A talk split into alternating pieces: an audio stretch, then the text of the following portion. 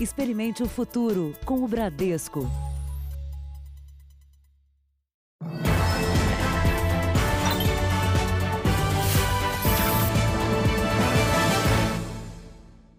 Boa noite. Boa noite.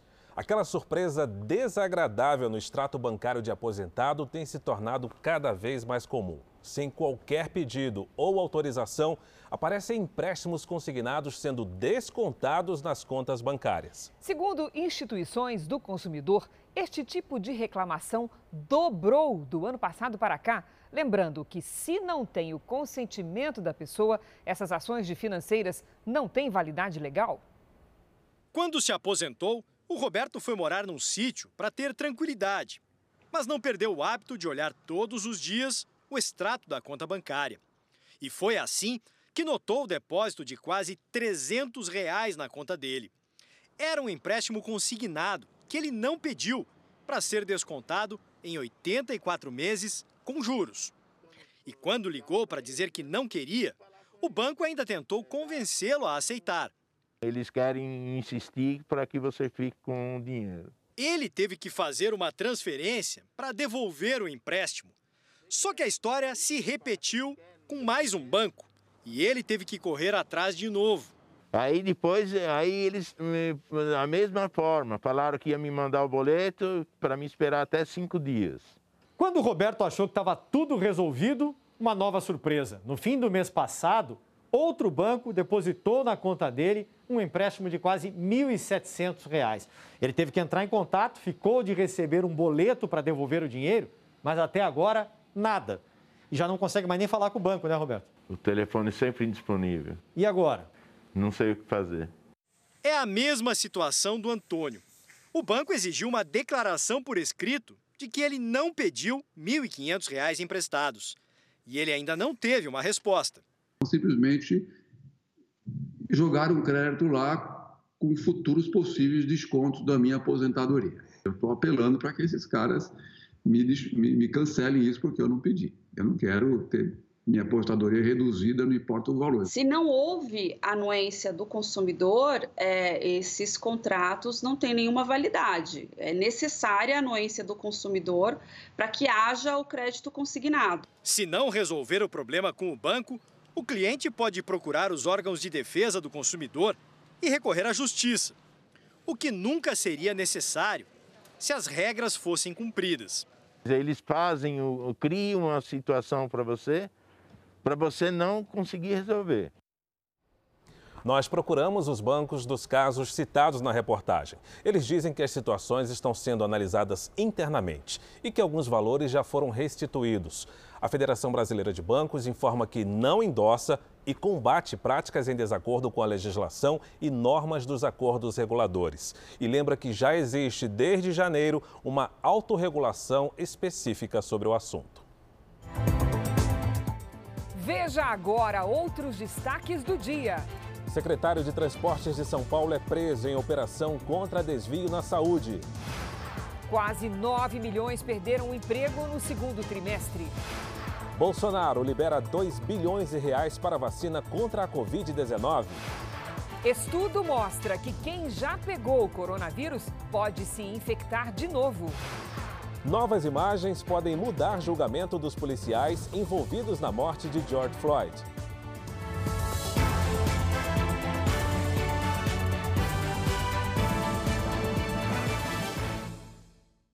Oferecimento App Bradesco, reinventando para ficar do seu jeito.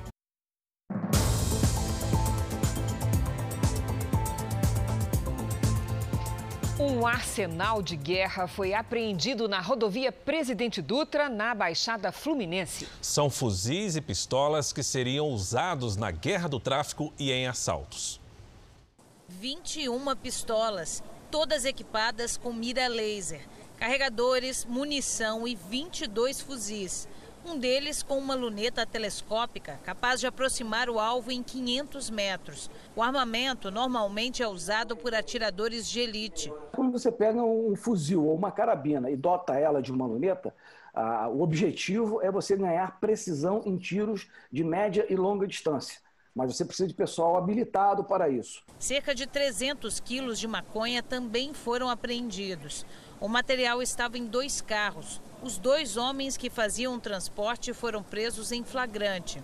Essas armas elas estavam dentro do porta-malas, em cima do, do, dos bancos, estavam bem espalhadas ali dentro do veículo e logo quando os policiais chegaram e abordaram os carros, já encontraram esse material. Os suspeitos contaram que as drogas e armas seriam trazidas aqui para o Complexo da Maré, na zona norte do Rio. A polícia acredita que o material tenha vindo do Paraguai.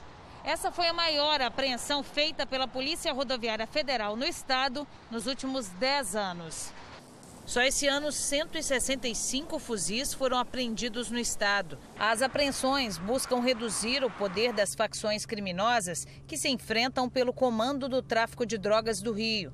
Segundo a polícia, esses fuzis também são alugados por criminosos de outros estados para a realização de grandes assaltos. Em Botucatu, por exemplo, no interior de São Paulo, há uma semana, as armas foram usadas para invadir um banco. Em Paragominas, no Pará, as câmeras de segurança registraram um acidente impressionante. De um lado, a solidariedade e de outro, o descaso de um motorista. Assim que termina de fazer uma curva, o carro atinge um motociclista. Com a força da batida, a vítima foi arremessada e caiu dentro de um bueiro. A mulher desaparece na galeria de esgoto. Um casal de moto para para prestar socorro. O homem entra na galeria. Outras pessoas chegam e tiram a tampa do bueiro. Três minutos se passam até a mulher ser resgatada. Agora, repare no motorista que provocou o acidente. Em nenhum momento ele tenta ajudar. Parece preocupado com as avarias no carro. E ainda com a vítima dentro do bueiro, entra no carro e vai embora. Ele ainda não foi identificado pela polícia. A motociclista teve apenas ferimentos leves. Uma operação da Polícia Federal investiga uma possível fraude na compra de aventais médicos durante a pandemia. Há indícios de sobrepreço e de uma possível participação de funcionários públicos para beneficiar empresas. Os policiais federais vasculharam a sede da Autarquia Hospitalar Municipal da Prefeitura de São Paulo. Eles também cumpriram mandados de busca e apreensão em outros cinco endereços da capital paulista e em Osasco, na região metropolitana. Foram apreendidos equipamentos eletrônicos, computadores, celulares, documentos que comprovam, mas assim, numa análise preliminar a gente já confirmou essa vinculação entre essas empresas. Os policiais investigam a compra de 602 mil aventais descartáveis. Os contratos foram realizados em regime de urgência, com dispensa de licitação, por conta da pandemia. De acordo com o delegado, os produtos foram adquiridos por valores que chegaram a ser 13 vezes maiores do que os de mercado antes da quarentena. Quatro empresas, supostamente concorrentes, teriam sido usadas em fraudes que resultaram em dois contratos. Os negócios somam mais de 11 milhões de reais. Havia telefones que eram, é, no caso dos cadastros, eles eram comuns a mais de uma empresa, das três empresas. Foi verificado também que um foi sócio anterior de uma das empresas. Empresas foram desclassificadas por não cumprirem exigências, como o prazo de entrega e comprovação de filtragem bacteriológica, já que os aventais são para uso dos profissionais da saúde no combate à Covid-19. O problema é que esses mesmos critérios foram ignorados para os vencedores da concorrência. Então, não tinha qualquer expertise com material médico hospitalar, no, não tinha funcionários registrados a ponto de, de fabricar esse material. Segundo a Polícia Federal, existe a suspeita do envolvimento de funcionários públicos no esquema. O que a investigação tenta descobrir agora é se isso realmente aconteceu, quem seriam esses servidores e qual a participação deles. Então, a todo momento, a gente vai ampliando a transparência até para que a população também possa ajudar nessa fiscalização. Quanto mais transparência, menos corrupção. E volto a dizer, assim que a controladoria tiver mais dados sobre a operação, a gente toma qualquer tipo de decisão em relação a afastamento ou não. Três pessoas, entre elas o secretário de Transportes do governo de São Paulo, Alexandre Baldi, foram presas hoje em uma operação que apura supostos desvios na área da saúde. Nas três casas dele foram encontrados 245 mil reais em dinheiro. A Polícia Federal apreendeu 90 mil reais na casa do secretário em um bairro nobre de Brasília. Em outro imóvel dele, em Goiás, os policiais também encontraram 110 mil reais. Alexandre Baldi foi preso em casa em São Paulo por suspeita de fraudes na área da saúde, no período em que foi deputado federal e ministro. Também foram presos o ex-presidente da Junta Comercial de Goiás, Rafael Louza, e o pesquisador da Fiocruz, Guilherme Franco Neto. Os mandados de prisão foram expedidos pelo juiz federal Marcelo Bretas, da 7 Vara Federal do Rio, e fazem parte da Operação Dardanários. O nome de Alexandre Baldi apareceu em contratos ligados à gestão do então governador Sérgio Cabral. De acordo com a Polícia Federal, Baldi teria intermediado contratos e recebido um percentual em cima das negociações que conseguia. Entre elas, supostos acertos com a Junta Comercial de Goiás e a Fundação Oswaldo Cruz, no Rio de Janeiro. As investigações apontam ainda que Alexandre Baldi teria usado a influência de quando era deputado federal e ministro das cidades no governo Temer para conseguir os contratos. Os policiais não esclareceram qual teria sido a participação do pesquisador Guilherme Franco Neto no esquema. Além das prisões, a Justiça do Rio determinou o bloqueio de bens que ultrapassam 12 milhões de reais. Três investigados estão foragidos. O governo de São Paulo informou agora há pouco que Alexandre Baldi pediu licença para se defender. Em nota, a defesa dele classificou a prisão como exagerada e descabida. Alegou que ele sequer participou dos fatos e sempre esteve à disposição para esclarecimentos. Além dos valores apreendidos nas casas de Alexandre Baldi, em Santa Helena de Goiás e Brasília, a Polícia Federal encontrou 45 mil reais na casa do secretário na capital paulista. A Fiocruz se disse surpreendida com a prisão do pesquisador Guilherme Franco e instaurou inquérito para apurar irregularidades. A defesa de Guilherme Franco não se pronunciou. A defesa de Rafael Louza disse que seu cliente colaborou com a investigação e provará que não tem nenhum envolvimento com os fatos. Vamos agora aos números de hoje da pandemia no Brasil.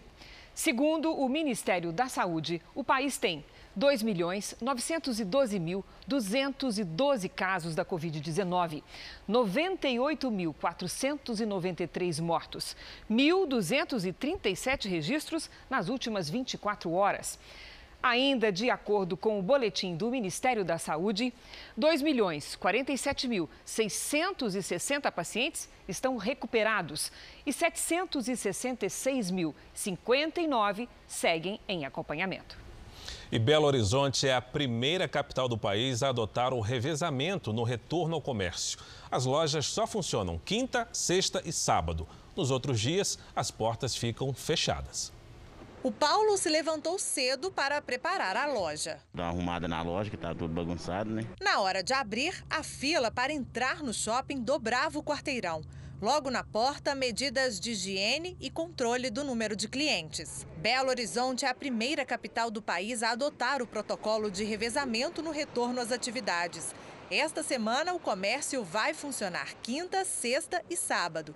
Depois, serão quatro dias de portas fechadas. É o momento agora de o filho dar um carinho, levar um presente, nem que deixe na porta para o pai com um bilhete. Por enquanto, está permitido o funcionamento de lojas de rua, shoppings e galerias, além de cabeleireiros, manicures e atividades em formato drive-in. Os números de transmissão do coronavírus e de ocupação de leitos na rede de saúde serão o termômetro para flexibilizar outras atividades, como bares e restaurantes. Para seguir de uma fase para outra, é necessário que a gente mantenha é, controlada a doença e a gente não tenha nenhuma crise epidemiológica, nenhum surto nesse momento. Adriana não quer deixar para a última hora a compra do presente do Dia dos Pais. Tem uma expectativa que tem algumas promoções, que vai ter muita oferta, mas estou vendo pouco movimento. A partir de hoje, bares e restaurantes de São Paulo podem funcionar até às 10 da noite. Antes, a autorização era até às 5 da tarde. A repórter Giovana Rizardo está em um bar de São Paulo para mostrar o primeiro dia de ampliação do horário. Boa noite, Giovana. Como é que está o movimento por aí? Oi, Cristina, boa noite para você e para todo mundo. Por enquanto, o movimento bem tranquilo, tem pouca gente, mas a expectativa do setor é boa para os próximos dias. A abertura de bares e de restaurantes está limitada ao período de seis horas e é o dono quem decide se essas horas são corridas ou não. As medidas valem para todas as regiões do estado que estão por duas semanas, pelo menos, na fase amarela do plano de retomada da economia, como é o caso aqui da capital. As recomendações de segurança segurança, Cristina, continuam as mesmas: distanciamento entre as mesas, uso de álcool gel, uso de máscaras. Também a capacidade nesses locais fica limitada a 40% e também está proibida a permanência dos clientes em pé. De São Paulo, Giovana Rizardo. Obrigada, Giovana. No nosso podcast, o JR 15 Minutos, o Celso Freitas e o repórter Emerson Ramos fizeram um bate-papo com o presidente da Associação Brasileira de Bares e Restaurantes, Paulo Sumit. Já está no ar nos aplicativos de podcast, no r7.com, YouTube e no Play Plus. Por conta da crise causada pela pandemia, quase 9 milhões de pessoas perderam o emprego no segundo trimestre deste ano.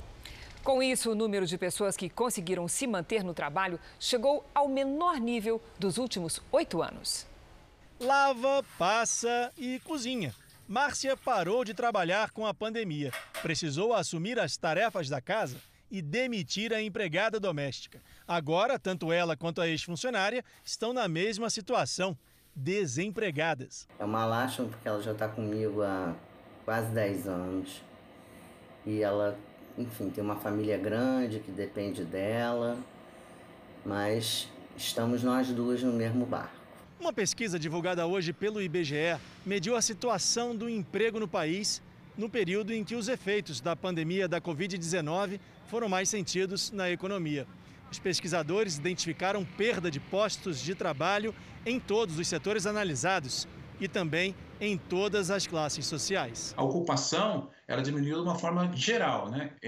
entre os trabalhadores com carteira assinada, entre os trabalhadores sem carteira assinada e entre os trabalhadores classificados como conta própria. Quase 9 milhões de pessoas perderam o emprego entre abril e junho.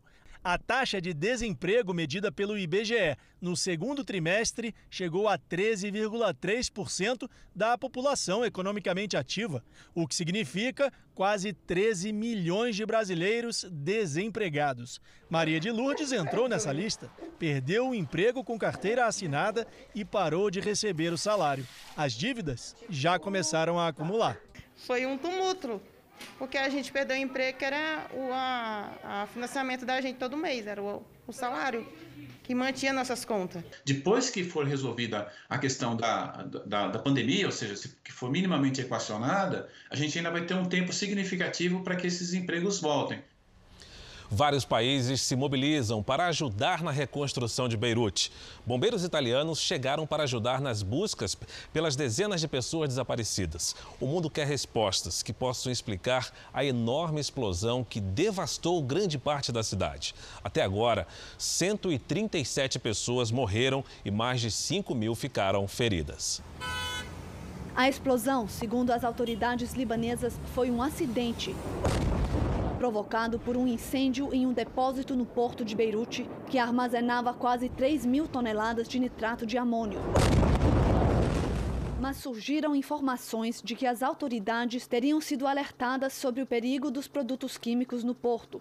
O material estaria armazenado há seis anos e sem a segurança necessária. A organização internacional não governamental Human Rights Watch está apelando por uma investigação independente sobre as causas da explosão. Hoje, o presidente francês Emmanuel Macron desembarcou na capital libanesa e disse que a ajuda incondicional é prioridade. Ele é o primeiro chefe de Estado a visitar o país. Mas Macron também alertou que, se não houver reformas no país, o Líbano continuará afundando. Não. O Líbano está passando pela pior crise em décadas. No ano passado, insatisfeita com as situações econômica e política do país, a população realizou uma série de protestos. E nos últimos meses, com a pandemia do coronavírus, o valor da moeda local caiu 80%. Os preços quase triplicaram e grande parte do país parou. O ministro da Saúde alertou nesta quinta-feira que os casos de coronavírus podem aumentar significativamente nos próximos 10 dias. Com os hospitais já sobrecarregados, o Líbano pede ajuda à comunidade internacional. Uma grávida estava na sala de parto no exato momento da explosão em Beirute. O marido flagrou este instante. As imagens feitas por celular mostram a mulher sendo levada em uma maca para a sala de parto. Neste momento acontece a explosão. A criança nasceu com saúde e se chama George. A mãe não se feriu. Neste hotel, dois homens trabalhavam quando notaram um incêndio no porto. De repente veio a onda de choque da explosão.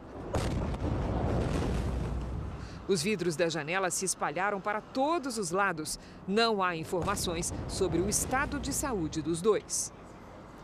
O americano George Floyd, morto depois de uma abordagem policial em maio, foi o estopim de protestos contra o racismo e a polícia em todo o país. Agora, um vídeo divulgado pelo jornal britânico Daily Mail lança dúvidas sobre o que realmente pode ter acontecido. As autoridades tentam entender por que a gravação não foi divulgada antes. As imagens são de câmeras presas aos uniformes de dois dos policiais que participaram da ação. Os agentes pedem que George Floyd saia do carro. Ele resiste, chora e pede para os policiais não atirarem nele. Floyd era suspeito de usar uma nota falsa de 20 dólares em um comércio local. Fora do carro, ele se recusa a entrar na viatura. Diz que tem claustrofobia, estava com dores no corpo e iria morrer ali. Depois de pedir várias vezes que Floyd entrasse na viatura, os policiais recorrem à força. Quando Floyd já está deitado, com o pescoço pressionado pelo joelho de um dos policiais, outro agente se diz preocupado com os delírios do suspeito e sugere mudá-lo de posição. Oito minutos depois, Floyd perdeu a consciência e foi levado por uma ambulância. Uma autópsia encomendada pela família diz que a causa da morte foi asfixia mecânica. Já o laudo do Instituto Médico Legal aponta uma parada cardiopulmonar. O exame afirma ainda que o corpo de Floyd tinha as substâncias fentanil e metanfetamina. O fentanil é um analgésico sintético da categoria classificada como opioide. É uma droga potente e pode causar dependência. Metanfetamina é uma droga sintética. Segundo o diretor do Instituto Brasileiro de Estudos Toxicológicos e Farmacológicos, Anthony Wong, as substâncias podem levar à agitação ou ao delírio. Isso pode explicar, em teoria, o fato de Floyd afirmar que iria morrer desde o começo. A metanfetamina leva a esse tipo de agitação e alucinação. E o fentanil também deixa a pessoa de tal forma alterada uh, mentalmente, neurologicamente, que ele faz confusão, ele pode como que delirar-se, né, sentindo dores ou sentindo coisas que ele não está realmente sendo sujeito a isso. Porque se ele está, usou fentanil antes, naquele momento ele não está sob efeito completo, mas certamente o seu corpo estava debilitado, certo? Então o coração dele estava muito mais propenso a ter uma parada diante de uma agressividade. No canal de notícias Fox News, o comentarista Tucker Carlson questiona por que o vídeo demorou tanto para aparecer e especula que ele pode mudar a narrativa da morte de George Floyd. As imagens fazem parte das evidências do julgamento contra os quatro policiais que foram demitidos e respondem por homicídio. O advogado da família de George Floyd disse que o vídeo comprova que ele nunca representou uma ameaça os procuradores do caso disseram que vão tomar precauções mais estritas para garantir um julgamento justo. Veja daqui a pouco. Uma reportagem exclusiva mostra como funcionava um suposto esquema de desvio de armas do Exército. E veja também um incêndio sem controle atinge a Serra dos Órgãos, no Rio de Janeiro.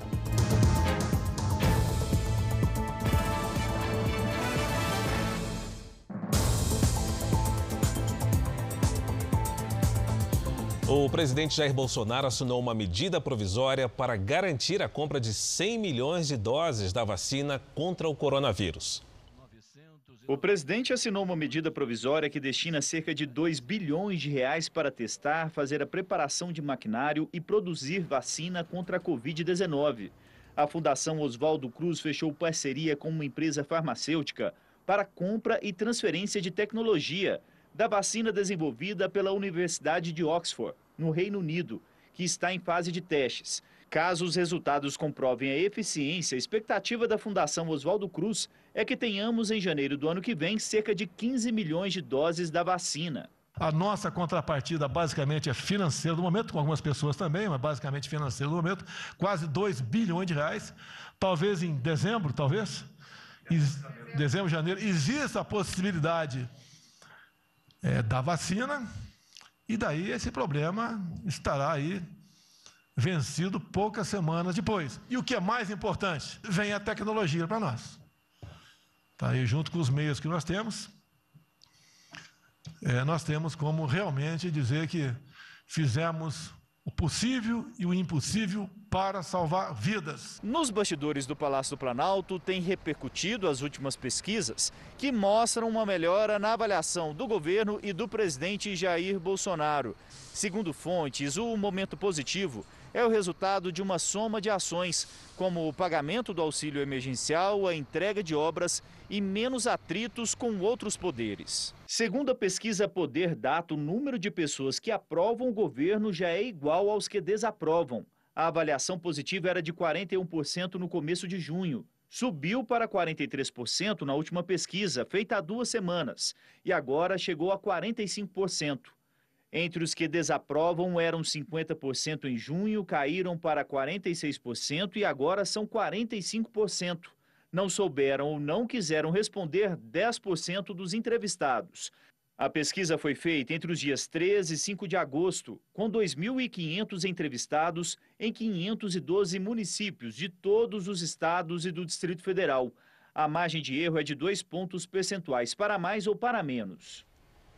Foi assinado hoje um termo de cooperação com novas regras para acordos de leniência. O documento teve a adesão do Tribunal de Contas da União e do governo. Agora, eles passam a decidir juntos e a atuar de maneira mais integrada. Os acordos de leniência estão relacionados às delações premiadas das empresas envolvidas em desvios de dinheiro público ou outras irregularidades. O Procurador-Geral da República, Augusto Aras, não participou da cerimônia. Ele aguarda um parecer interno sobre o assunto. Em resposta ao Supremo Tribunal Federal, o governo negou que o Ministério da Justiça tenha feito um dossiê contra opositores. Nós vamos ao vivo a Brasília com o repórter Yuri Ascar. Yuri, boa noite. Qual é a justificativa? Boa noite, Fara. Boa noite a todos. O Ministério da Justiça e a Advocacia Geral da União atenderam ao prazo de 48 horas para uma explicação dado pela ministra do Supremo, Carmen Lúcia. O ofício informa que a Secretaria de Operações Integradas não produz dossiês contra nenhum cidadão e não instaura procedimentos de cunho inquisitorial. Disse que o documento se tratava de um relatório de inteligência feito com o respaldo da lei e que nenhuma das pessoas é investigada. O Ministério citou que relatórios do tipo já foram produzidos em outros governos. Cris, Fara. Obrigado, Yuri. O Superior Tribunal de Justiça determinou agora há pouco a soltura do ex-secretário de Saúde do Estado do Rio de Janeiro, Edmar Santos, preso desde o dia 10 de julho. Nós vamos falar com a Priscila Tovic, que tem outras informações. Boa noite, Priscila. Olá, boa noite. Boa noite a todos que nos acompanham. O STJ aceitou o argumento da Procuradoria-Geral da República de que as denúncias pelas quais o ex-secretário foi preso são investigadas na esfera federal. Assim, a prisão não poderia ser decretada pela Justiça Estadual do Rio. O ex-secretário estava há quase um mês no batalhão especial prisional porque ele é oficial da PM. Edmar Santos é acusado de irregularidades nos contratos de saúde do estado do Rio de Janeiro durante a pandemia de Covid-19 e de formação de quadrilha. Cris e Fara. Obrigado. Veja a seguir: desembargador que humilhou guarda municipal reaparece nas redes sociais sem máscara. E também, estudo revela que uma pessoa curada da Covid-19 pode ser infectada pela segunda vez. E às 10h30 da noite tem Repórter Record Investigação com Adriana Araújo.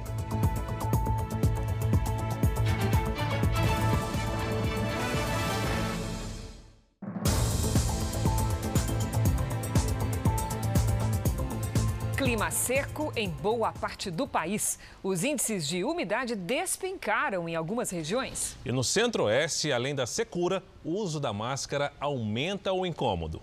Céu com poucas nuvens, temperatura acima dos 30 graus, vegetação amarelada, grama verde só com muita água do caminhão-pipa. Quem mora no centro-oeste já sabe, enfrentar o clima não é tarefa fácil. Está bem difícil para conseguir respirar, até durante o dia está bem seco, o sol também bem forte para fazer essas caminhadas assim tem ficado mais difícil do que quando estava na época de chuva. Nesta época, a umidade do ar despenca. O Instituto Nacional de Meteorologia emitiu alerta amarelo de baixa umidade para boa parte do Brasil. Estão sob atenção Paraíba, Ceará, Rio Grande do Norte, Maranhão, Piauí, Pará, Rondônia, Tocantins, São Paulo, Minas Gerais e Distrito Federal. Nos estados de Goiás, Mato Grosso e Mato Grosso do Sul, a situação é ainda pior. O alerta é laranja. Até aí, nada de anormal. A região central do Brasil está em pleno período de estiagem, o que é comum para a época. Até setembro, a umidade deve cair ainda mais, para casa dos 10%.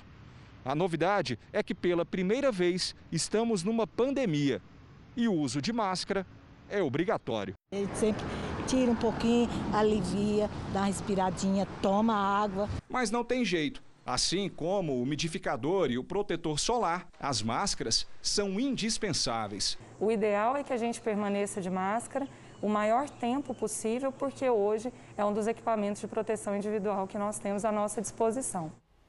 E no R7.com você encontra uma entrevista exclusiva com uma médica imunologista explicando quais são as doenças mais comuns nesta época de seca em alguns estados e como se proteger. Já dura três dias um incêndio no Parque Nacional da Serra dos Órgãos, no Rio de Janeiro. A área devastada corresponde a 100 campos de futebol. Bombeiros, brigadistas e voluntários tentam conter as chamas, mas o tipo de vegetação da serra dificulta esse trabalho.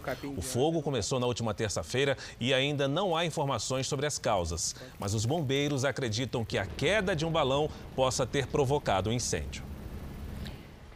Já são mais de 47 mil focos de incêndio em todo o Brasil. E depois de três anos em queda, o número de queimadas em Santa Catarina voltou a subir. Mariana Bispo, esse aumento tem relação com a questão da seca? Tem sim, Cris. Boa noite para você, Fária, e a todo mundo que acompanha a gente aqui no Jornal da Record. Não há expectativa de mudança nos próximos dias. Isso por causa de uma massa de ar seco, típica nessa época do ano, que acaba impedindo o avanço de frentes frias. Com isso, a umidade fica cada vez mais baixa.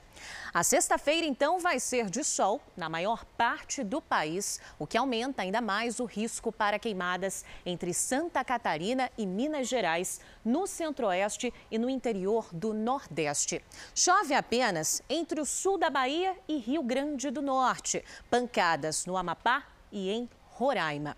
Atenção para a formação de neblina nos três estados do sul, no Rio de Janeiro e também no Espírito Santo pode gear nas serras gaúcha e catarinense e também no sul de Minas Gerais. Vamos para as máximas? Em Porto Alegre faz 26 graus, no Rio de Janeiro faz 27 graus, em Goiânia 28 graus, no Recife 27 também, 34 em Palmas. Aqui em São Paulo o dia vai ser como hoje, sol e máxima de 25 graus, mas de manhã, Cris, vai estar tá, vai tá friozinho. Obrigada, Mariana. Até. O secretário executivo do Ministério das Comunicações, Fábio Weingarten, sofreu uma tentativa de assalto hoje em São Paulo. Ele estava armado e pouco depois deteve o suspeito. O caso foi perto da hora do almoço, nessa rua de um bairro nobre da cidade. Segundo o secretário, ele estava em frente à casa dos pais quando um homem anunciou o assalto, ordenando a entrega do relógio. O secretário sacou uma pistola e o assaltante saiu correndo. Após três quarteirões, Fábio Weingarten o deteve. Nas imagens é possível ver o secretário mantendo o suspeito deitado na calçada sob a mira do revólver. Pouco depois, a PM foi chamada e o homem foi preso. Segundo a polícia, ele fingiu estar armado. O secretário tem porte de arma. A Promotoria de Justiça da Infância e Juventude de São Paulo investiga dois grupos nas redes sociais que oferecem crianças para adoção, o que é ilegal. Alguns bebês são até vendidos. Na pressa para adotar uma criança, algumas pessoas escolhem um caminho fora da lei. Na internet encontramos mães que oferecem ilegalmente o próprio filho nas redes sociais. Em uma das mensagens, uma mulher que diz estar grávida de três ou quatro meses quer doar o filho, porque não tem condições de cuidar dele. Há também quem procure por mães biológicas, aqui chamadas de bio, dispostas a entregar os bebês e que escolhem o sexo e até a idade da criança. Adoções ilegais atraem interessados em toda a parte do país. A Promotoria de Justiça da Infância e da Juventude de São Paulo investiga pelo menos dois desses grupos e deu prazo de 30 dias para que o Facebook divulgue as identidades dos administradores das páginas, que serão chamados para prestar depoimento. Esse procedimento que se busca fazer por esses grupos de adoção, além de legal, além de irregular, não confere nenhuma segurança. Crianças não podem ser transacionadas, crianças não podem ser negociadas, quer seja pela internet ou fora dela. Há indícios de que crianças foram trocadas por dinheiro. Neste caso, a mulher teria recebido um valor e desapareceu, sem entregar o bebê a pena de reclusão de 1 a 4 anos e multa. Havendo essa, esse, esse tipo de transação em que envolva dinheiro ou recompensa, aplica-se isso. Entre os riscos da adoção ilegal, o mais comum é a desistência da mãe biológica. Toda gestante que deseja entregar o seu filho, que não pretende criar o seu filho, isso não é nenhum crime, né? Ela precisa ser acolhida na vara da infância e juventude ser ouvida. Ela vai poder entregar o seu filho com toda a segurança para uma pessoa que já foi cadastrada pela Justiça da Infância e da Juventude. Há um ano, o casal que mora aqui nesta casa aguarda na fila de adoção. O quarto da criança já está pronto, o enxoval também, mas a filha ainda não chegou. E a previsão é de mais dois anos. Márcio e Taislaine estão casados há uma década a única certeza é que a filha adotiva é uma menina, com menos de 4 anos. É uma espera feliz. Ansiosa, claro, mas uma ansiedade boa. Eu faço um enxovalzinho para ela, eu faço um diário desse momento de espera. De acordo com o Conselho Nacional de Justiça, existem 47 mil crianças e adolescentes em situação de acolhimento no Brasil. Qualquer pessoa acima de 18 anos pode adotar uma criança desde que ofereça as condições necessárias de vida. O processo de adoção ainda tem entrevistas com psicólogos e especialistas. Tudo corre em segredo de justiça. Pode ser mais demorado do que uma gestação, mas essa futura mãe sabe que vai valer a pena. É igual uma gestação, né? Só que é uma gestação que a gente está gestando um amor no coração. O Ministério Público Militar vai investigar a ligação entre um PM e um tenente-coronel do Exército em possível ação de desvio de armas. O núcleo investigativo da Record TV teve acesso a documentos que mostram como funcionava parte do esquema. É uma empresa de segurança ou um paiol de armas? Para a Polícia Federal, os donos têm muito o que explicar. Um dos sócios é um coronel da reserva da Polícia Militar no Rio de Janeiro. Na semana passada, o local foi alvo de busca e apreensão do Exército e os militares encontraram um arsenal: pistolas, revólveres, rifles calibre 12 e muita munição. As irregularidades no local que funcionava há mais de 20 anos vão além.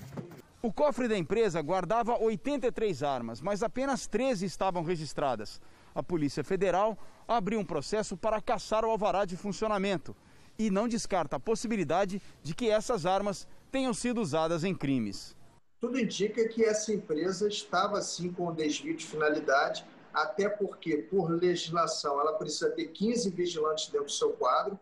Nós constatamos agora que ela só possui 13, então ela não preenche os requisitos para seguir em funcionamento e a ampla quantidade de material encontrado no seu interior nos dá um forte indicativo de que a empresa estava sim sendo utilizada exclusivamente para a prática de atividades ilícitas.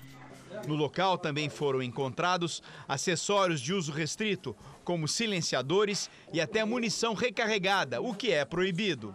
Segundo as investigações, parte do armamento apreendido teria sido desviada do Serviço de Fiscalização de Produtos Controlados do Exército. O responsável pelo departamento era esse homem, o tenente-coronel Alexandre Almeida, preso ano passado. 119 armas que deveriam ter sido destruídas foram esquentadas com a emissão de novos registros. 101 já foram recuperadas. Uma auditoria do Exército, a que o Núcleo de Jornalismo Investigativo da Record TV teve acesso com exclusividade, revelou que o sócio da empresa de segurança, o coronel Álvaro Fernandes Sabino, tinha apenas quatro armas registradas legalmente em 2008. Mas depois que o tenente-coronel Almeida assumiu o departamento de fiscalização, o acervo saltou para 51. Há indícios ainda de que Almeida tenha beneficiado um sindicato, uma loja de ração, um clube de tiro e parentes. O tenente-coronel responde em liberdade. Por telefone, o promotor do Ministério Público Militar diz que a investigação apura a ligação entre os dois denunciados no esquema. Nós solicitamos ao juízo militar a quebra do sigilo bancário dos envolvidos, foi definido, né? E a gente vai analisar agora as movimentações bancárias e verificar se houve alguma movimentação financeira entre essas pessoas. Caso exista, vai ficar caracterizado a corrupção ativa e passiva. Agora há pouco, a Polícia Federal em Brasília decidiu encerrar de forma cautelar a empresa de segurança, mesmo sem o fim do procedimento administrativo. A Polícia Militar informou que a Corregedoria analisa o caso e, se confirmados os indícios, a conduta do coronel Álvaro Fernandes Sabino será investigada. Nós não conseguimos localizar a defesa de Álvaro Fernandes Sabino e da empresa de segurança. A defesa do tenente-coronel Alexandre Almeida informou que os atos praticados pelo oficial foram respaldados na legalidade, moralidade e eficiência. O desembargador de Santos, que humilhou um guarda municipal ao receber uma multa por estar sem máscara, foi flagrado novamente. Nas imagens, dessa vez, o desembargador estava com a máscara, mas no queixo, segundo ele, para respirar melhor. As fotos que circulam em redes sociais mostram um homem de costas ao celular, sem máscara, caminhando na Praia de Santos. Segundo a publicação, é o desembargador Eduardo Siqueira, que em julho se negou a usar a proteção facial, também na praia, e ofendeu dois guardas municipais.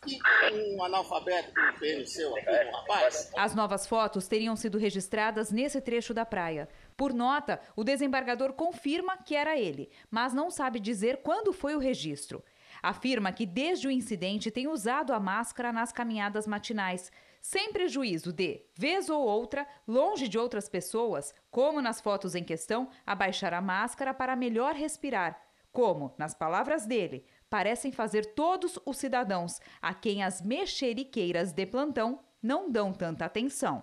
Para os moradores, não é bem assim. Quando eu vejo uma pessoa sem máscara, tem hora que eu nem olho para cara dessa pessoa. Dá raiva do certo é usar. Tem tanta informação, né? E mesmo assim a pessoa insiste em utilizar de maneira errada. Duas apurações sobre a conduta do desembargador estão em andamento. A Corregedoria Nacional de Justiça investiga se ele cometeu infração disciplinar na história que aconteceu semanas atrás. Os dois guardas civis municipais vão prestar depoimento nesta sexta-feira por videoconferência. Na defesa, o desembargador diz ter sido vítima de armação que o decreto que exige o uso de máscara em Santos é inconstitucional e que os guardas cometeram abuso de autoridade. O Ministério Público disse que todos os fatos serão levados em consideração. Duas pessoas morreram e dez ficaram feridas após o desabamento de uma caixa d'água em Almeirim, no Pará. O reservatório, com capacidade para 100 mil litros, estava sendo construído para abastecer a cidade. Testemunhas disseram que a estrutura se partiu ao meio no momento do acidente, pessoas aguardavam por atendimento num posto médico ao lado do terreno. A Polícia Civil investiga o que aconteceu. O prefeito de Porto Alegre, Nelson Marquesan Júnior, anunciou que vai reabrir uma parte do comércio. Mas espaços religiosos continuam fechados, contrariando um decreto federal que considera templos e igrejas serviços essenciais. O anúncio foi feito pelo prefeito de Porto Alegre nas redes sociais. De hoje até domingo, o comércio voltará a funcionar de forma excepcional em função do Dia dos Pais. É importante. As pessoas pensam, pô, mas só abrir três dias? Três dias às vezes é melhor que nada. e nós temos certeza que a partir da semana que vem nós teremos uma reabertura lenta, gradual. Nesta semana, o governo do estado alterou o protocolo, autorizando que o varejo funcione com restrições, mesmo nas cidades em bandeira vermelha, de risco alto do coronavírus. Na capital gaúcha, há negociações em andamento entre prefeitura e empresários. Mas um modelo de retomada para a próxima segunda-feira ainda não foi definido. O prefeito Nelson Marquesan Júnior ainda está analisando propostas e contrapropostas. O que se sabe é que a flexibilização do comércio será feita de forma gradual. Enquanto isso, templos e igrejas seguem fechados ao público desde junho, mesmo depois de serem incluídos por decreto federal como serviços essenciais. Outras cidades importantes do país também desrespeitam o decreto. Na igreja a gente estava seguindo todas as regras, o distanciamento, a máscara, o ventilador ligado, as portas abertas. Não tenho por que fechar as igrejas. No estado de São Paulo, mais de 100 cidades seguem o um mau exemplo. Em Ribeirão Preto, o prefeito Duarte Nogueira ainda não autorizou a realização de missas e cultos. Em Franca, outro importante município do interior paulista, tudo segue fechado. A igreja é fundamental para quê? Para as pessoas virem, entendeu? Buscar ajuda, usar a fé delas, entendeu? E não fechar. Por meio de um decreto do prefeito Cleiton Pereira, em Araquari, Santa Catarina, a flexibilização está proibida até o dia 10 de agosto. Eu acho que lá é um lugar que a gente vai, né, buscar Deus e vai, vai procurar um conforto para a família, para a alma da gente, né? Em Juiz de Fora, Minas Gerais, os fiéis ainda estão proibidos de entrar em igrejas e templos. O prefeito Antônio Almas deve decidir nesta noite se, enfim, reabrirá os espaços religiosos. Estou ansiosa para voltar sim, porque a população precisa, precisa de Deus, né? Vamos agora com a opinião do jornalista Augusto Nunes. Boa noite, Augusto. Boa noite, Cristina, Fara. Boa noite a você que nos acompanha. A Câmara Municipal de Porto Alegre está tão farta do prefeito Nelson Marquesan Júnior que não tem paciência para esperar sequer os poucos meses que faltam para o fim do mandato. Nesta quarta-feira, avançou mais alguns passos o processo de impeachment, amparado no desperdício de 3 milhões e 100 mil reais destinados ao Fundo Municipal da Saúde. O dinheiro deveria ser investido no combate à pandemia de coronavírus, pois saiu pelo ralo de campanhas de publicidade louvando o desempenho de Marquesan. Para afastar o prefeito, é necessária a aprovação de 24 dos 36 vereadores.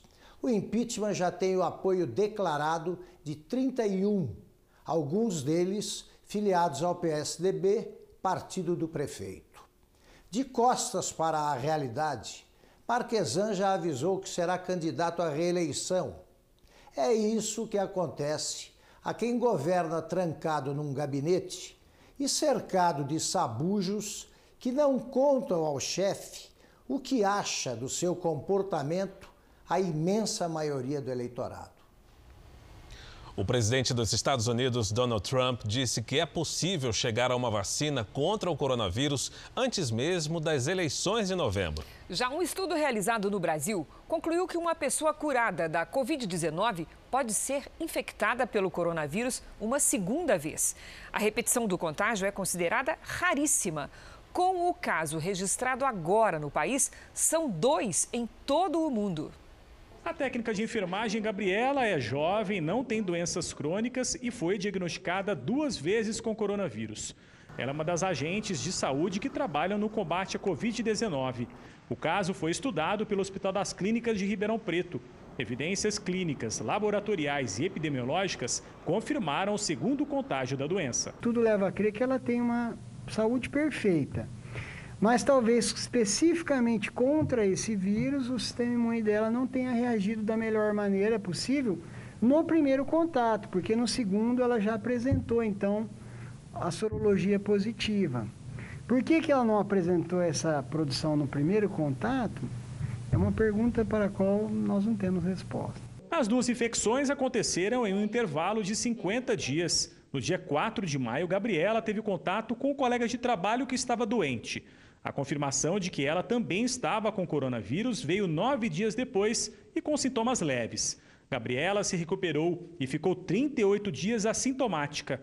Até a segunda infecção, em 27 de junho, os sintomas da Covid-19 voltaram e ela teve um novo diagnóstico positivo para a doença em 2 de julho. Eu estava com bastante dor de garganta, o nariz bem congestionado, bastante coriza, muita dor de cabeça, até mais do que a primeira vez. E aí eu é, continuei trabalhando, porque eu já tinha tido, então não, não pensava que não poderia ser. E veio positivo novamente. O estudo continua no Hospital das Clínicas de Ribeirão Preto. Com mais informações, será possível entender melhor como funciona a imunidade ao coronavírus. A pesquisa será enviada para a comunidade científica internacional. Este é o segundo registro confirmado de reincidência da doença. O primeiro foi relatado em Boston, nos Estados Unidos. A Covid-19 ainda é relativamente desconhecida. Os médicos alertam que, mesmo sendo rara uma segunda infecção, todos devem manter os cuidados sanitários de distanciamento, uso de máscara e higiene das mãos. O Japão lembrou hoje o primeiro ataque nuclear da história há 75 anos na cidade de Hiroshima.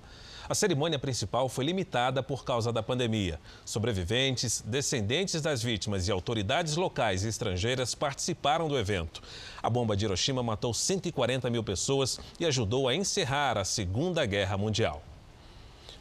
O Jornal da Record termina aqui. Logo mais às 10h30 da noite tem o um Repórter Record Investigação com Adriana Araújo. E à meia-noite e meia tem mais Jornal da Record. Fique agora com a novela Apocalipse. A gente se vê amanhã. Até lá. Uma ótima noite e até amanhã.